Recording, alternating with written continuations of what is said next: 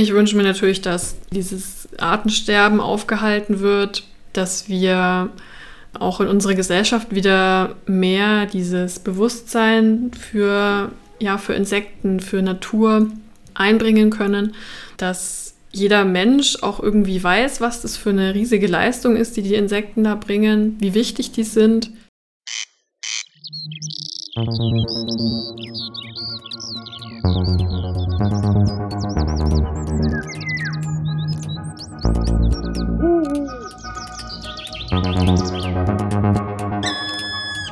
Ausgeflogen. Menschen im Naturschutz. Der LBV-Podcast.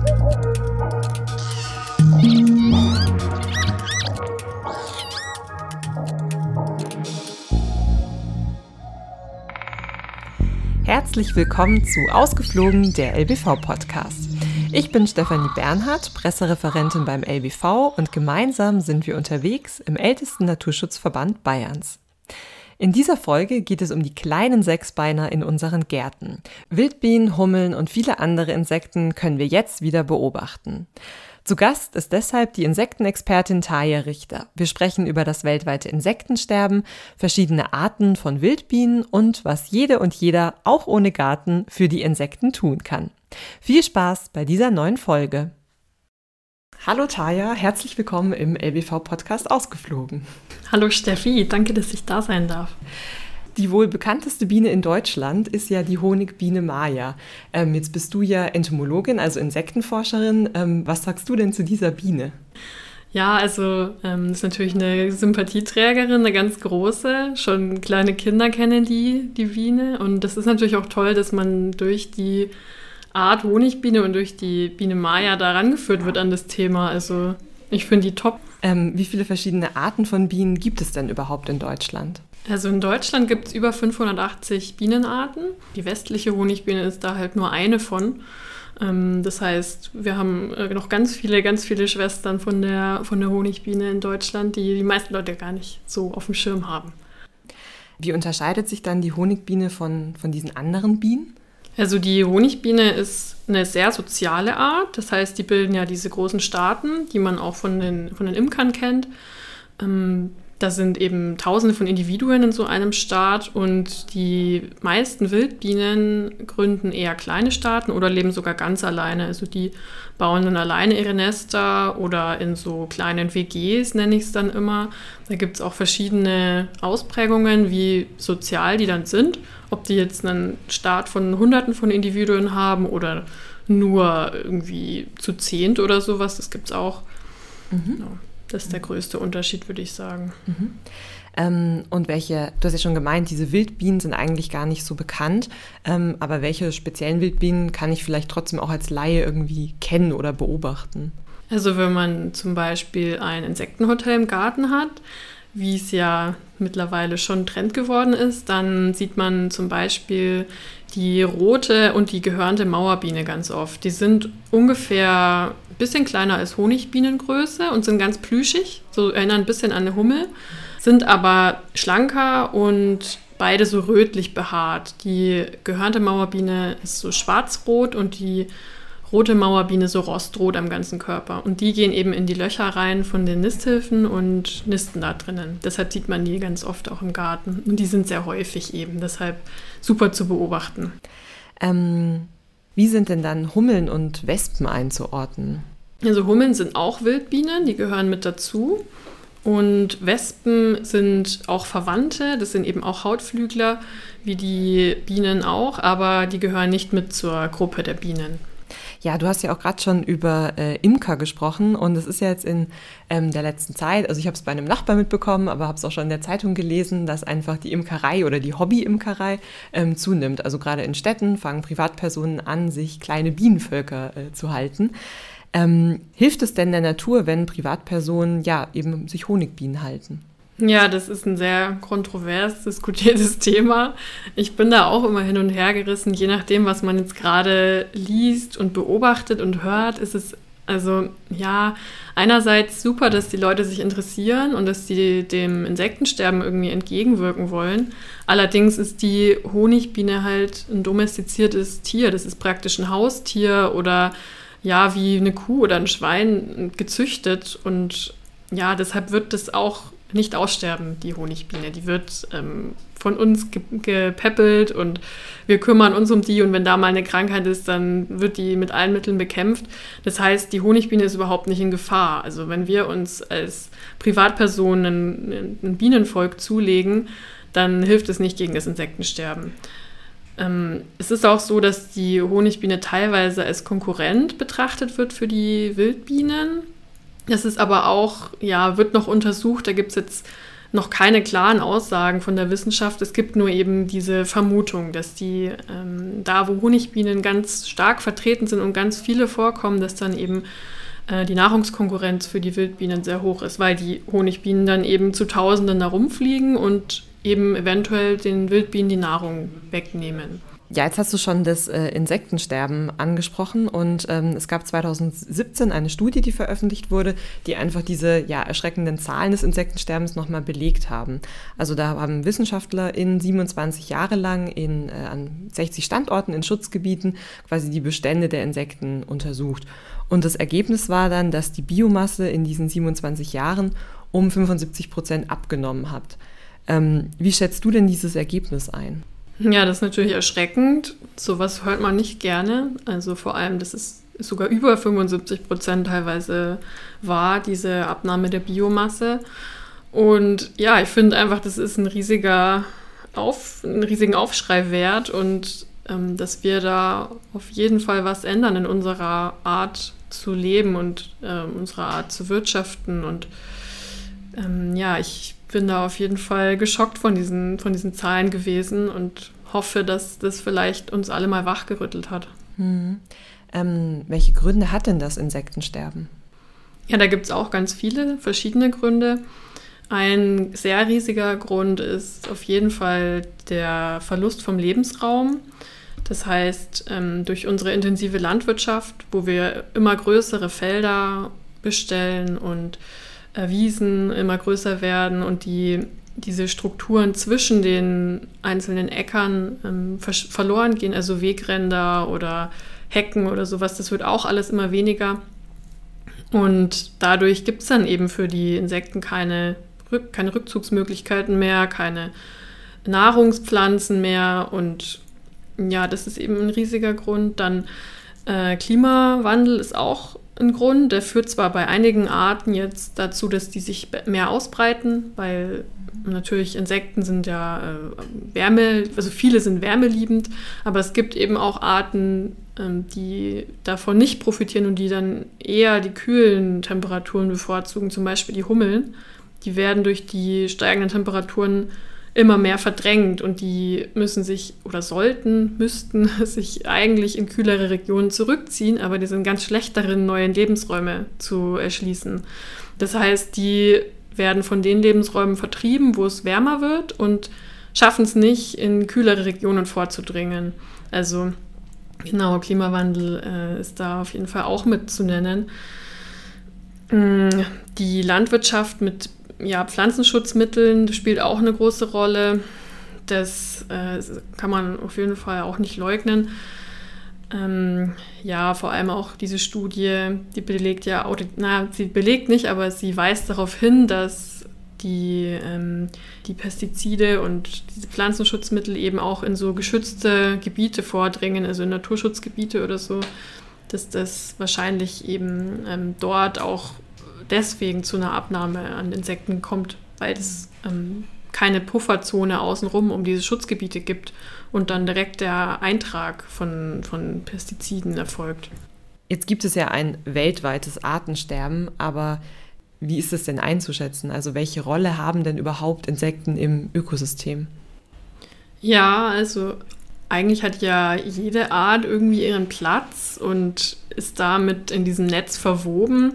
Bei Insekten ist es ja so, dass die ähm, groß, zum großen Teil ähm, ja, Bestäuber, Bestäubungsleistungen erbringen. Also wenn sie Blütenbesucher sind, wie es ja einige viele Arten sind, dann bestäuben die eben sowohl Nutzpflanzen, die wir dann am Ende essen können, als auch so Wildpflanzen. Ähm, da gibt es auch ganz viele Belege für, dass unsere heimischen Wildpflanzen eben auch abhängig davon sind, dass wir viele Bestäuberarten haben.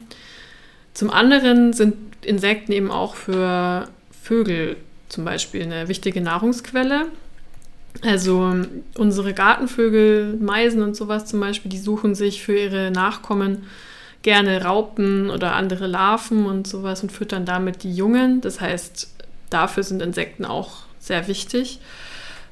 Diese mhm. beiden Funktionen haben Insekten auf jeden Fall. Und wenn die wegfallen würden, das wäre sehr dramatisch für ganz viele andere Tiergruppen und Pflanzen. Ähm, du hast ja eben schon das Bestäuben äh, angesprochen.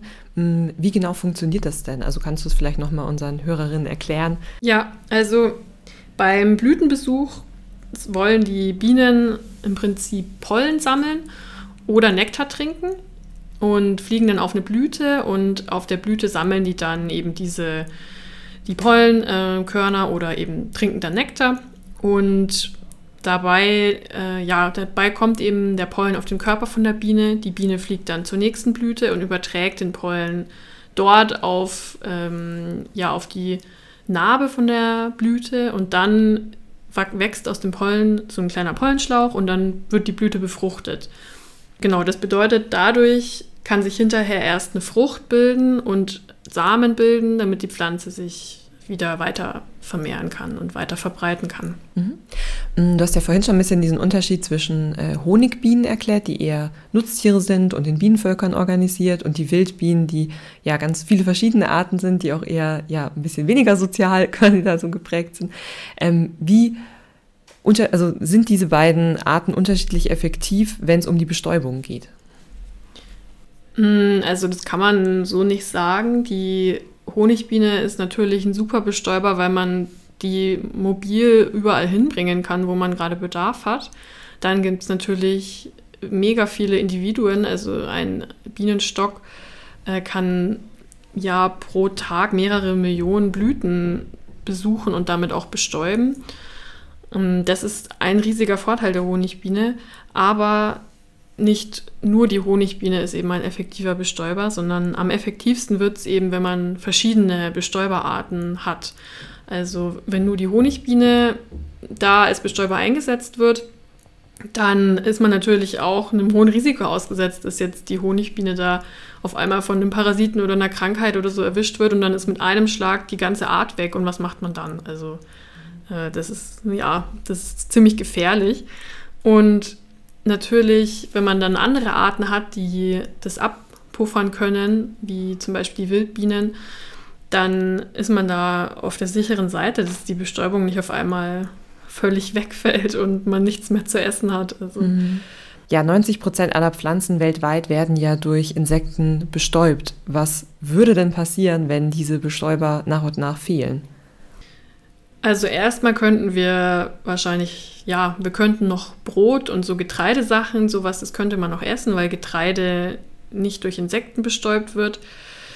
Das heißt, da wäre zwar schon mal ein großer ja, Grundnahrungsmittelanteil noch da, aber wir hätten irgendwie, ja, die ganze Vielfalt würde uns fehlen. Es wäre eine sehr einseitige Ernährung, wenn man nur noch Brot, Nudeln und Reis essen würde. Also ja, ähm, zum Beispiel die ganzen Nachtschattengewächse, so Tomaten, Paprika und so weiter, würden wegfallen, Obst. Ähm, also für unsere Gesundheit wäre das natürlich sehr schlecht. Mm, ja, wenn wir uns dieses ähm, Zukunftsszenario mal ausmalen, wie könnte man denn dann, dann damit umgehen? Also was wären denn Alternativen, wenn man keine Bienen oder anderen Insekten mehr hat zur Bestäubung?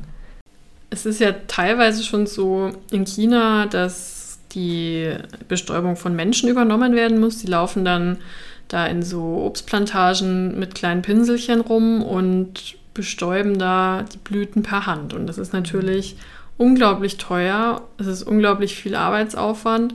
Wenn wir das hier in Europa machen müssten, das wäre das wär nicht bezahlbar. Also in China ist es vielleicht so, dass da die Arbeitskräfte nicht so gut bezahlt werden müssen. Aber ja, naja, es ist. Äh, auf jeden Fall wäre das ein riesiger wirtschaftlicher Verlust. Man kann sagen, dass weltweit ähm, pro Jahr 153 Milliarden Euro entstehen oder ja, fehlen würden eher, wenn die Bestäuber wegfallen würden. Das hat man berechnet, dass die Bestäuberinsekten, also nicht nur Bienen, sondern auch Schmetterlinge und Fliegen und so weiter, dass sie eben diese unglaubliche Summe erwirtschaften durch die Bestäubungsleistung. Ja, und das kostet uns ja im Endeffekt nichts. Also es ist ja eigentlich ein ja, kostenloser Service der Natur ja. dafür, dass wir äh, ja unsere Lebensmittel an, anbauen können. Genau. Was könnte man denn dann tun, um dieses Insektensterben aufzuhalten? Also natürlich können wir selber als Privatpersonen da schon mal ein bisschen was tun. Wir können zum Beispiel unseren Garten naturnah anlegen, ähm, möglichst keine Kiesgärten oder ähm, ja, englische Rasenwüsten in unserem Garten haben, sondern wir können ja, uns einfach ein Beispiel nehmen an der Natur, wie, wie so ein, eine artenreiche Landschaft aussieht und das dann teilweise nachbilden im eigenen Garten. Also Blüten, viele verschiedene heimische Pflanzen sich in den Garten holen. Totholz ist immer sehr wichtig und lockt viele Wildbienen, aber auch andere Arten dann eben an. Ähm, Insektenhotels kann man sich in den Garten stellen. Das ist vielleicht auch pädagogisch sehr toll, weil man dann Kinder direkt da ranführen kann oder auch Erwachsene schauen sich das ja auch gerne an, dieses Treiben da vor dem Insektenhotel dass man einfach dann dass die Bienen kennenlernt, die da drinnen wohnen und somit ein, bisschen, ein besseres Gespür entwickelt. Mhm. Und ja, natürlich muss aber auch ein politisches Umdenken stattfinden. In der, ähm, ja, in der Agrarlandschaft muss mehr getan werden. Es muss wieder mehr Struktur in der Landschaft geben, Hecken und artenreiche Wiesen, also Grünland. Und ähm, ja, in den Wäldern sollte auch ein Umdenken stattfinden bei diesen stark bewirtschafteten Wäldern. Ja, zum politischen Aspekt. Ähm, es gab ja 2017 unter dem Motto Rettet die Bienen, also das, was ja jetzt auch äh, unser Thema ist, ähm, eben das Volksbegehren Artenvielfalt in Bayern. Das wurde vom Trägerkreis aus ÖDP, dem LBV, Bündnis 90 den Grünen und der Gregor Lusioda Umweltstiftung organisiert. Und es war damals sehr erfolgreich. Also 2019 haben sich dann knapp 20 Prozent der Wahlberechtigten eingetragen, um die Bienen zu retten.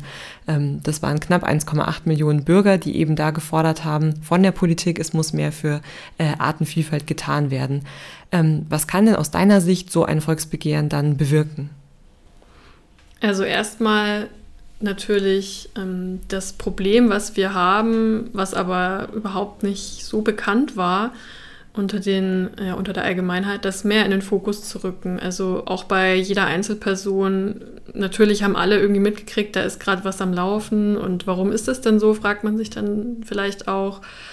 Und natürlich dadurch, dass die Bevölkerung aufsteht und was fordert, so eine große Forderung stellt, ist dann natürlich auch die Politik gezwungen, irgendwie zu handeln. Was kann denn dann die Politik für die Bienen tun? Es fängt schon bei so kleinen Sachen an, wie das in einigen Gemeinden oder so ähm, diese Schottergärten verboten werden oder zumindest bei der Neuanlage von Bauten verboten werden. Ähm, aber natürlich auch, ja, dass, dass, die Landwirtschaft ein bisschen unter Zugzwang kommt, dass zum Beispiel mehr Förderungen ähm, für, für artenreiche Wiesen oder für Blühstreifen in intensiven Landschaften bereitgestellt werden. Ähm, natürlich aber auch wichtig in der Bildung, dass da ja mehr passiert, dass vielleicht auch die Artenkenntnis gestärkt wird, weil ja, natürlich muss man auch kennen, was man äh, schützen will. Von der öffentlichen Verantwortung würde ich mal wieder zurück zur eigenen kommen. Also du hast ja auch gerade schon den Garten angesprochen. Ähm, und wir hatten bereits auch eine Podcast-Folge zum vogelfreundlichen Garten. Wer da vielleicht noch mal reinhören möchte in die Folge mit Christiane Geidel, kann das gerne machen. Ähm, es hängt ja aber auch sehr eng zusammen. Wenn ich einen Garten vogelfreundlich gestalte, gestalte ich ihn auch gleichzeitig insektenfreundlich. Also das ist schon beschrieben. Man muss einfach ein bisschen mehr Wildnis zulassen, heimische Pflanzen und eben Nistmöglichkeiten anbieten.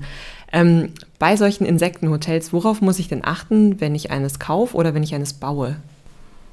Also die gekauften, die man so im Baumarkt kriegt, die haben oft so Materialien drinnen, die eigentlich gar nicht so sinnvoll sind, wie zum Beispiel Tannenzapfen äh, oder Lochziegel, sowas, ähm, ja, da nistet kein Insekt drinnen. Ähm, auch habe ich jetzt schon oft beobachtet, dass diese gekauften Nisthilfen nicht sonderlich tief sind. Also die sind dann nur so ein paar Zentimeter tief. Es ist aber immer besser, wenn die, ja, wenn diese Gänge, in denen die Bienen nisten sollen, länger sind. Also ja, 10, 15 Zentimeter oder sowas. Also wenn man selber in ähm, Holz sich sowas bohren möchte, solche Gänge reinbohren möchte, sollte man auf jeden Fall die Länge vom Bohrer ausnutzen und nicht nur so ein paar Zentimeter da reinbohren. Mhm. Man sollte auch immer einen scharfen, frischen Bohraufsatz nehmen, dass da nicht ja, so Späne abstehen. Ähm, man sollte auch Hartholz benutzen, also am besten sowas wie äh, Kirsche, Buche oder also auf jeden Fall kein Nadelholz. Das ist zum einen schlecht, weil es eben sehr stark harzt. Also das verklebt dann die, die Gänge. Ähm, und zum anderen ist es auch relativ weich, Nadelholz. Das heißt, dass das auch schneller ähm, reißt und da so Splitter sich bilden und so weiter. Man sollte das außerdem nicht auf den Boden stellen, so ein Insektenhotel, sondern am besten irgendwie an die Wand hängen oder an den Baum und sollte auch sonnenexponiert sein. Also das sollte jetzt nicht äh, irgendwie im Schatten stehen und, und feucht werden, sondern am besten einfach zur Sonne hinzeigen, weil die Wildbienen es gerne warm haben. Wann ziehen die Wildbienen ähm, denn dann ein, ungefähr? Also man kann eigentlich das so ab ja, März bis im Sommer, ähm, im Spätsommer kann man immer verschiedene Arten eigentlich daran entdecken. Da gehen auch nicht nur Wildbienen rein, sondern auch verschiedene Wespen habe ich da schon dran gesehen. Ähm, jetzt nicht die gefährlichen, in Anführungszeichen, Wespen, die ähm, einen dann auch mal stechen oder irgendwie zu den Süßigkeiten am Kaffeetisch kommen, sondern es gehen Grabwespen da auch gerne mal ran und äh, bringen da zum Beispiel Raupen mit und ja, platzieren die dann in dem Nest. Das ist natürlich dann auch wieder für Gärtner ganz interessant, die dann ihre, ihren Kohl zum Beispiel schützen wollen, äh, wenn da so Kohlweißlingraupen oder sowas dran sind. Also je mehr Artenvielfalt man zulässt, desto besser. Was mache ich dann im Jahresverlauf mit dem Insektenhotel? Lasse ich es einfach hängen oder muss ich es irgendwie betreuen? Also man muss da nicht sonderlich viel machen. Man kann es einfach hängen lassen und wenn man dann sieht über mehrere Jahre, dass das, ähm, diese Gänge zwar verschlossen sind, sich da aber überhaupt nichts mehr tut, also man kann die zum Beispiel mit einem Punkt anmalen, den verschlossenen Gang und wenn man dann nach ähm, drei Jahren oder nach zwei Jahren merkt, der Punkt ist immer noch da und dieser Gang wurde noch nicht wieder aufgebrochen, dann weiß man, dass da drinnen nichts mehr lebt, dass da irgendwas schiefgegangen ist. Zum Beispiel verschimmeln solche Brutzellen auch mal oder da sind irgendwie Parasiten dran gewesen oder so. Und dann kann man diese, dieses eine, diesen einen Gang sauber machen. Oder man tauscht dann immer teilweise die, die einzelnen Elemente aus in, dem, in so einem Hotel und, oder erweitert es auch mal mit frischem Material, mhm. dass man dann immer so ein bisschen was Neues hat und was Altes und genau immer so ein Wechsel dann stattfindet. In vielen Geschäften oder in Baumärkten werden ja auch insektenfreundliche Pflanzen angeboten oder auch bienenfreundliche Blühmischungen. Ähm, sind diese denn dann auch hilfreich für die Bienen? Ja, man sollte immer darauf achten, dass es eben möglichst heimische Arten sind. Das steht dann da ja auch oft drauf. Mhm. Wie erkenne ich das genau? Also das, ja, da steht dann heimische Arten drauf oder man kann natürlich auch die einzelnen Arten mal schnell nachschauen, ob die tatsächlich heimisch sind. Mm, aber wenn das, wenn dieses Päckchen beworben ist mit heimische Wildpflanzen, dann sollten, sollten da schon die richtigen drinnen sein. Mhm. Und man sollte auch darauf achten, dass es möglichst Bio-Saatgut ist, dass man da sich nicht direkt irgendwelche Pflanzenschutzmittelrückstände mit reinholt in den Garten.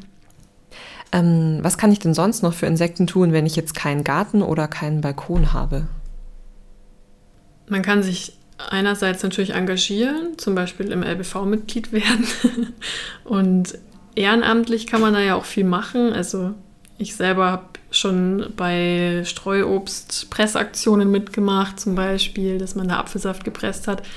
Ähm, Baumschnittkurse oder sowas kann man da auch machen. Man kann ähm, auch Flächen, sonstige Flächen mit pflegen oder so. da gibt es ganz verschiedene Möglichkeiten, ehrenamtlich aktiv zu werden.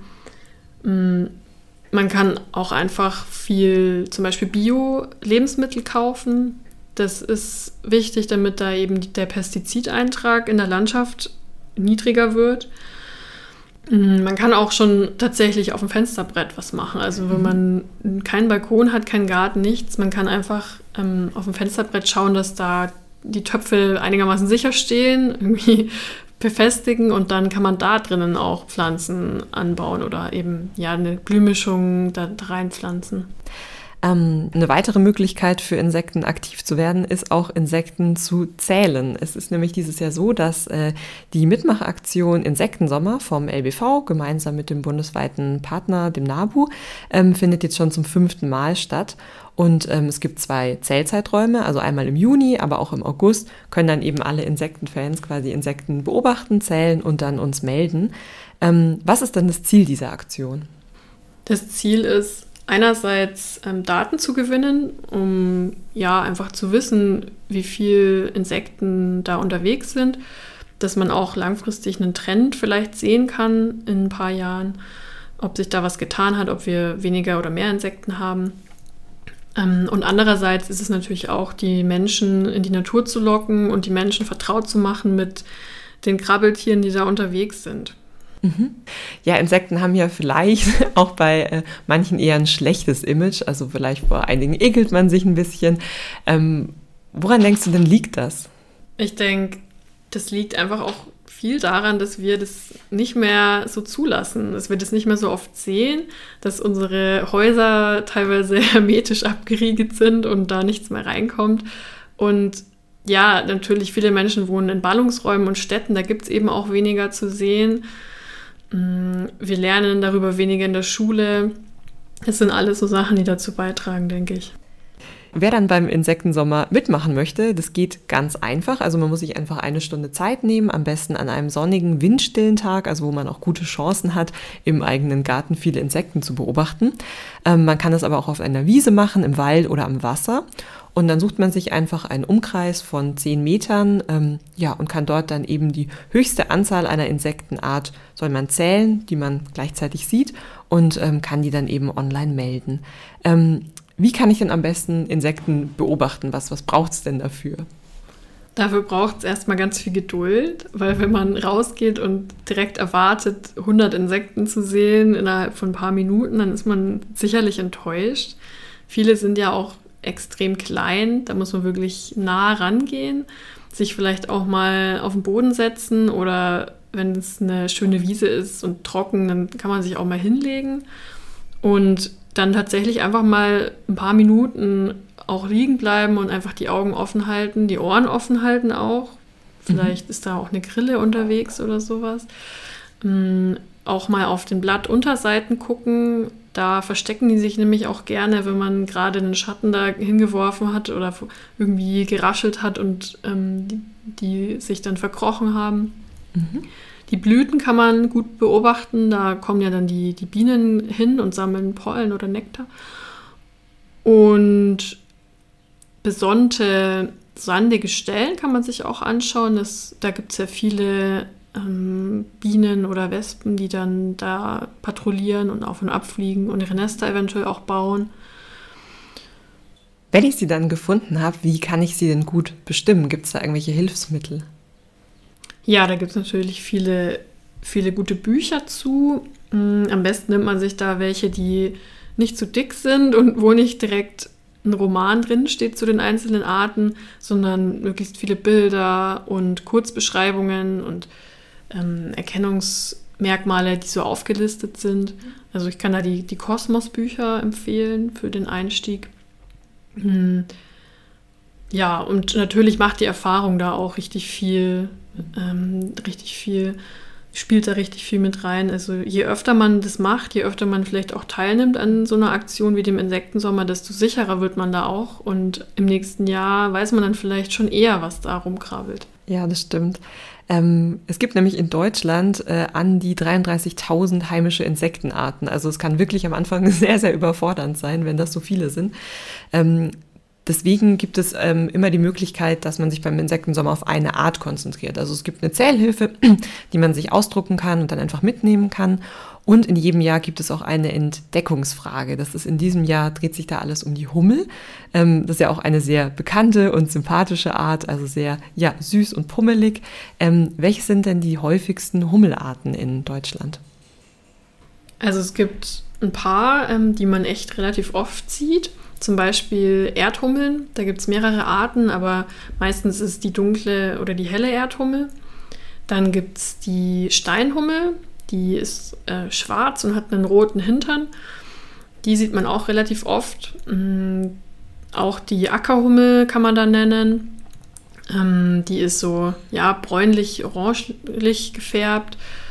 Ähm, da gibt es ja auch auf unserer Website einen ganz guten, ähm, ja, so einen kleinen Bestimmungsschlüssel, wie man diese drei Arten auseinanderhalten kann.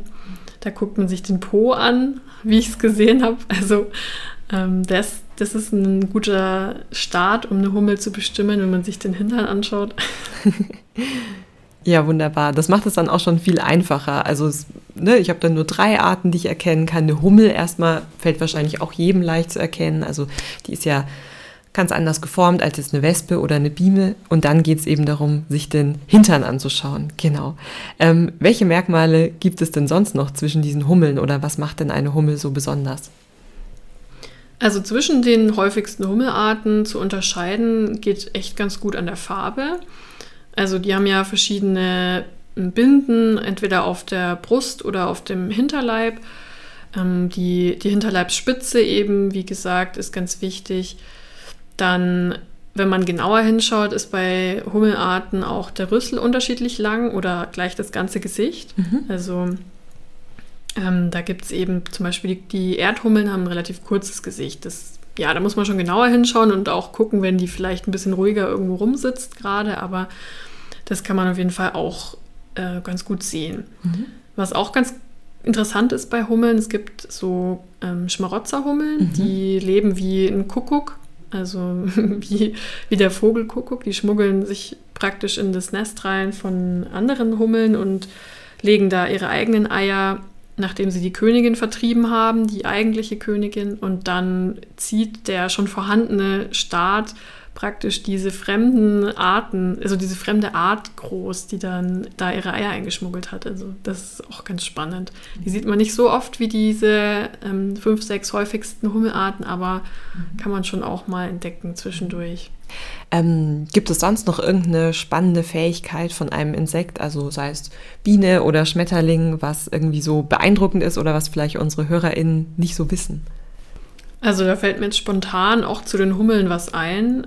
Die können nämlich eine bestimmte Bestäubungstechnik. Also man hört ja manchmal, wenn sich eine Hummel in eine Blüte setzt, dass die so ganz laut vibriert. Das dann, so, vor allem beim Mond zum Beispiel hört man das. Die sind dann ganz laut und es ist so ein, ja, so ein echt lustiges Geräusch eigentlich. Und die nutzen das zum Beispiel bei Paprika oder bei Tomatenblüten, dass die da sich auf die Blüte setzen, dann vibrieren die ganz stark und dann ähm, kommen erst ja, mehr, dann kommen mehr Pollen raus aus der Blüte, als wenn da jetzt eine andere Biene sich draufsetzt, die dieses Vibrationssammeln nicht kann. Und deshalb sind Hummeln da eben ganz tolle Bestäuber für eben zum Beispiel Tomaten. Und die Tomaten werden dann größer und die Erträge werden höher, wenn da Hummeln bestäubt haben. Hast du denn ein Lieblingsinsekt? Ja, ich habe bei den Wildbienen die äh, Gartenwollbiene. Das ist eine ganz, eine ganz charakteristische und charismatische Art. Die kennt man auch ganz gut. Die ist so äh, wespenartig grell, gelb, schwarz gemustert, aber die ist viel dicker. Also die ist überhaupt nicht so schlank wie so eine, ähm, wie so eine Wespe, die man typischerweise kennt, sondern die ist dicker und ähm, die Männchen patrouillieren ganz gerne durch, ja, zum Beispiel, wenn man Lavendel oder Garmander im Garten hat, dann patrouillieren die da immer und passen auf, dass kein anderes Männchen kommt und mhm. die wehren die dann auch ab und äh, das ist eigentlich immer ganz witzig zu beobachten. Du hast ja gerade schon den äh, Lavendel erwähnt, den habe ich bei mir auf dem Balkon jetzt auch schon angepflanzt. Ähm, was gibt es denn sonst noch für Pflanzenarten, die ich im Garten oder auf dem Balkon dann gut nutzen kann? Also eben diese heimischen Arten, die du schon erwähnt hast. Ja, ganz wichtig ist es, dass schon im Frühjahr möglichst ein großes Blütenangebot da ist. Das fängt dann schon mit sowas an wie Krokussen oder wenn man die Möglichkeit hat, einen Baum zu pflanzen, dass man vielleicht eine Weide pflanzt, weil die mit den Weidenkätzchen da schon wirklich auch viele spezialisierte Wildbienen ja fördert. Und auch wirklich, ja, dadurch, dass die wirklich schon als erstes blüht, für die geschwächten, überwinternden, zum Beispiel Hummelköniginnen oder so, dass die da schon eine Energiequelle haben. Dann ähm, spätblühende Arten sind auch wichtig, denn so ab August, September wird es dann meistens auch eng für die, für die Wildbienen und für die anderen Insekten da noch Nektar und Pollen zu finden. Da kann man zum Beispiel Herbstastern pflanzen oder sowas. Und dann mh, mm, ist es ja, also wenn man sich eine kleine Wiese anlegen kann im Garten, kann man natürlich so darauf achten, dass so Wiesenarten wie zum Beispiel Margarite oder Salbei, ähm, auch Wickenarten sind zum Beispiel bei Hummeln sehr beliebt, dass man sich sowas da reinholt. Lavendel hattest du ja schon gesagt. Und wenn man weniger Platz hat, kann man sich auch tatsächlich einfach so einen, so einen Blumenkasten oder so einen Balkonkasten mit Erde füllen und da dann seine, seine Blühmischung reinpflanzen. Was auch ganz einfach ist, ist, dass man vielleicht auch mal eine Stelle brach lässt. Also mhm. das heißt, man, man macht da nichts, man pflanzt da nichts hin, man ja, lässt diese Stelle einfach in Ruhe und dann entwickeln sich davon selber auch oft sehr interessante Pflanzen die vielleicht dann nicht so schön sind für, ähm, für das Auge, aber das ist ja auch alles eine, eine, eine Einstellungssache. Also zum Beispiel Brennnesseln sind ja auch Futterpflanzen für viele Schmetterlingsraupen. Mm, das heißt, die sind nicht so beliebt, diese Pflanzen, aber sie sind auch ganz wichtig. Und das ist bei vielen heimischen äh, Pflanzenarten, sowohl Büsche als auch Bäume, als auch Stauden, der Fall. Also einfach mal lassen, eine Ecke im Garten aussuchen, wo man sich denkt, da bin ich eh nicht so oft, da habe ich eh keine Lust, das schön zu machen. Ähm, da lasse ich jetzt einfach mal die Natur äh, frei, freien Lauf. Was wünschst du dir denn für die Zukunft der ja, Insektenwelt und der Artenvielfalt? Ich wünsche mir natürlich, dass irgendwie dieses Artensterben aufgehalten wird, dass wir ähm, auch in unsere Gesellschaft wieder mehr dieses Bewusstsein für, ja, für Insekten, für Natur ähm, einbringen können, dass es gestärkt wird, ähm, dass jeder Mensch auch irgendwie weiß, was das für eine riesige Leistung ist, die die Insekten da bringen, wie wichtig die sind dann wissen wir jetzt, was wir alles äh, machen werden in den nächsten Wochen. ähm, aber eben Blütenpflanzen und vielleicht, wenn man unterwegs ist, ein bisschen genauer hinschauen, was denn da äh, summt und brummt. Genau. Vielen Dank, liebe Taya, für dieses schöne Gespräch. Ja, sehr gerne. Hat Spaß gemacht. Ich hoffe, mit dieser Folge haben wir bei einigen von euch das Interesse für Insekten geweckt. Besonders beeindruckend finde ich, welche unglaubliche Leistung die Insekten für unsere Lebensmittelproduktion erbringen. Und das völlig kostenlos. Wenn sich also das nächste Mal ein kleiner Brummer in euer Haus verirrt, dann sagt doch einfach mal Danke. Alle Informationen zum Insektensommer des LBV findet ihr in der Folgenbeschreibung. Wenn euch diese Folge gefallen hat, empfehlt sie gerne weiter. Außerdem freuen wir uns über eine Bewertung auf Spotify oder iTunes. Genießt die Natur und bis zum nächsten Mal.